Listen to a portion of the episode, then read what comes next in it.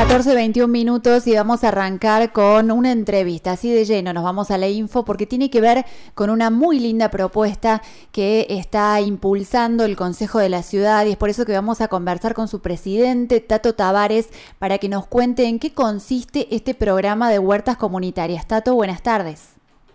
Pero muy buenas tardes, muy buenas tardes a todos los oyentes. en líneas generales, bueno, gracias ante todo por por la llamada. Es un gusto para nosotros, y siempre tratamos de, compartir las actividades institucionales y en este caso además tiene que ver con una propuesta sustentable para toda la comunidad que nos parecía súper importante compartir con la audiencia. Bueno, muchas gracias. Realmente hemos empezado eh, un año bastante complicado, conflictivo, dentro de lo que es el Consejo de la Ciudad y el mundo en general, dentro de toda esta esta circunstancia, el Consejo de la Ciudad, en, específicamente en la Comisión de Recursos, que está a cargo de Franco de la Giovana, de Franquito, como le decimos nosotros, arrancamos un proyecto muy importante, muy ambicioso, que es el de generar eh, huertas eh, en lo que son eh, las casas de las personas. En su momento, en la cuarentena, era muy muy factible que la persona tenga mucho tiempo ocioso para poder elaborar su huerta. Este proyecto fue creciendo, Después nos conectamos con el INCA. Sandra, la verdad que una acción eh, excelente tuvo con nosotros, que es la encargada del INCA de todo el Valle de Punilla. Nos ayudó muchísimo para elaborar este proyecto que se llama, se del Corazón, que es un proyecto que nace del Consejo de la Ciudad. Y básicamente lo que nosotros estamos exponiendo en este momento es la valorización eh, por medio del trabajo para eh, la generación, en un principio, de eh, lo que son los recursos alimenticios de la familia. Para esto se tomó, eh, se, dispuso de un padrón donde cada centro vecinal eh, que está participando en el Consejo de la Ciudad puso su, las personas que estaban interesadas en tener su, su huerta y los centros que no estaban trabajando en el Consejo de la Ciudad, la municipalidad se encargó de hacer el padrón para que reciban las semillas y de pronto nos vimos que éramos todas las personas del Consejo de la Ciudad, el INTA y el municipio que estábamos atrás de este gran proyecto.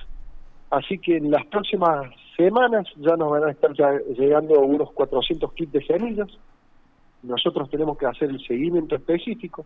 Esta es una primera etapa para lo que será en un futuro, eh, Dios mediante y la suerte nos acompañe, de poder generar eh, realmente un polo alimenticio muy importante, orgánico, y eh, esto trae aparejado también un montón de proyectos más, ¿no? La verdad que es muy interesante cómo lo han planteado ustedes, primero a manera de red de instituciones, que eso le da una fortaleza importante al proyecto, y después este compromiso del cuidado de que hablan, esta independencia alimentaria, son principios eh, muy fuertes, muy valiosos los que están proponiendo. Y es diferente de esta moda que por ahí circula en redes o de lo que ocurre si uno este, entre el kit de semillas y lo deja a la suerte de la mano en la que cae, ¿no? Y a veces hay gente que hace de eso un nuevo hábito familiar y de vida y hay otra que lo deja este, apoyado por ahí y se olvida, ¿no? Como estas cosas que van pasando pero si hay toda una, serie de instituciones y de vecinos comprometidos en este cuidado, eh, se hace mucho más sólido. Sí, se hace más sólido. Además, el programa, el programa realmente es muy extenso.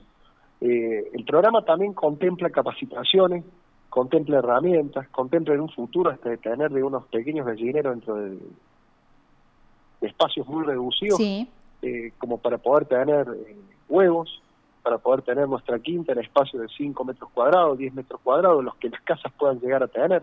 En mi casa yo tengo atrás en el, en el, jardín, mi casa es el patio que yo tengo es de 1 por 2, eh, o sea, prácticamente sin espacio, pero por medio de, de, cajones de fruta. Claro.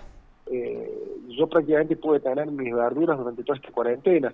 La idea es también educar. Nosotros, eh, la, la, la, la, importancia fundamental que tiene este proyecto es la educación en base al trabajo y a la recompensa. O sea, cuando una persona ve desde semilla hasta el plato cómo va evolucionando esta, esta verdurita y después cómo se transforma en vitaminas, el gusto que tiene, el riego, el cuidado, y si a esto uno le agrega la capacitación y posteriormente también nosotros tenemos una especie de premios al mejor horticultor, a la mejor quinta, al, al, a, la, a, la, mejor eh, a la mejor quinta con variedad, al que menos utilizó eh, sustancias químicas para, para generar, eh, eh, ¿cómo se llama? Eh, esto para sacar insectos, no me sale, bueno.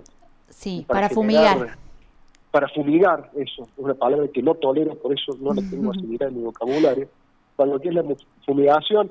Entonces, eh, hay toda una serie de premios de recompensas que están basadas en, esta, en este programa, que gracias a Dios hemos tenido una aceptación muy grande por la comunidad, realmente estamos todos muy ansiosos de que lleguen las semillas, eh, las semillas van a llegar a granera, así que nos vamos a poner a trabajar fuertemente para poder separar estas, estas, estas 400 kits. Son 14 semillas aproximadamente la variedad que van a llegar y bueno, es para temporada de verano. De todas formas, nosotros ya estamos inscribiendo a personas para lo que es ya la próxima temporada, que es la de la de otoño-invierno, ¿verdad? Claro, y además si se hace del INTA un aliado estratégico, eh, fortalece cada uno de los procesos en distintas etapas del año, porque hay ciudades en las que inclusive trabajan sobre cómo reciclar el agua en zonas donde hay poco acceso al agua, ¿no? El INTA tiene un montón de, puertas eh, a las que hay que saber tocar y, pedir la ayuda para las ciudades después. Sí, el INTA realmente con nosotros se, eh, se ha portado, pero increíblemente nos ha abierto las puertas.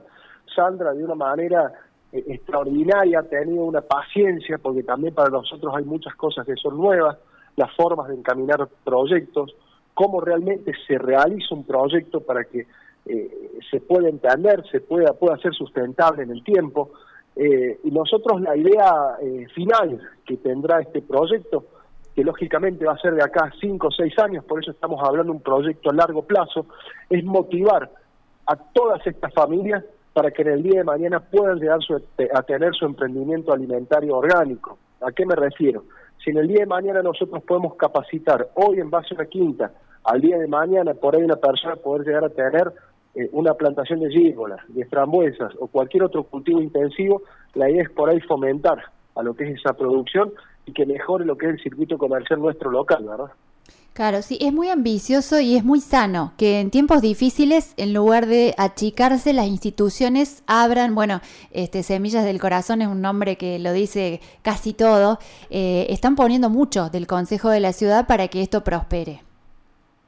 Y realmente nos hemos movido mucho, más allá de todo el trabajo que tenemos nosotros, este año también eh, hicimos la elección del vecino, fue un año que hasta el día de hoy los consejeros no nos hemos podido reunir, no nos hemos visto nunca la cara, todo lo hemos hecho por medio de, la virtualidad. Eh, ha sido un año que lamentablemente tuvimos una pérdida muy importante en el Consejo de la Ciudad, que fue nuestro secretario. Eh, realmente fue un año muy difícil, pero más allá de todas las inclemencias y de todo lo que sigue pasando lamentablemente en nuestro país, eh, en base a la unión y la consolidación de las instituciones desde un lugar apartidario, muy político, pero apartidario, nosotros hemos podido llegar a tener este tipo de, desarrollos y de programas. Así que la verdad estamos más que contentos y tenemos un grupo humano que es increíble, como te dije recién. Franco de la Giovanna, Silvina Belucio, Eduardo Lentini, todos los presidentes de los centros vecinales, Alicia Duarte, Miriam Tovares, hay un montón de referentes que en este momento están en el Consejo de la Ciudad y estamos dedicando nuestro tiempo gratuitamente para ayudar a la comunidad que tanto queremos. Tato, ¿dónde los encuentra la gente? ¿Cómo se comunican? Ya sea para anotarse para la próxima tanda de semillas, como para interiorizarse de todo esto que va, seguramente va a ir generando este, lindas novedades una vez que lleguen los kits, cómo se empiezan a repartir, en fin, para estar al tanto de este programa, ¿qué tiene que hacer la gente?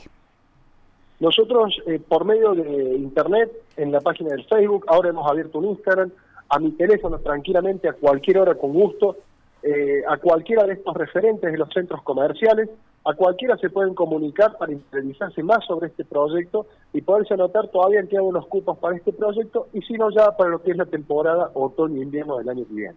Perfecto. Bueno, muchísimas gracias. Nosotros quedamos a disposición y realmente los felicitamos por esta iniciativa. Muchísimas gracias a ustedes, siempre presentes, eh, haciendo algo que es tan importante para estas instituciones que son voluntariados, que es el tema de difundir. Así que el agradecimiento es nuestro por siempre estar. ¿eh? Así pasó por Tardes Únicas Tato Tavares, él es el presidente del Consejo de la Ciudad y nos dio todos los detalles sobre el programa de huertas familiares Semillas del Corazón. No abundan los días cálidos, pero nosotros, pero nosotros transformamos el tuyo en un paraíso.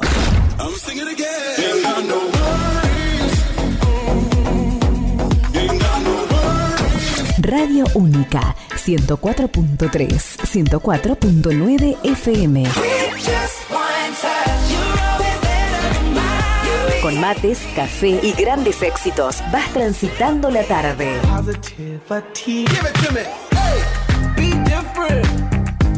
Radio Única Punilla 104.3, 104.9 FM.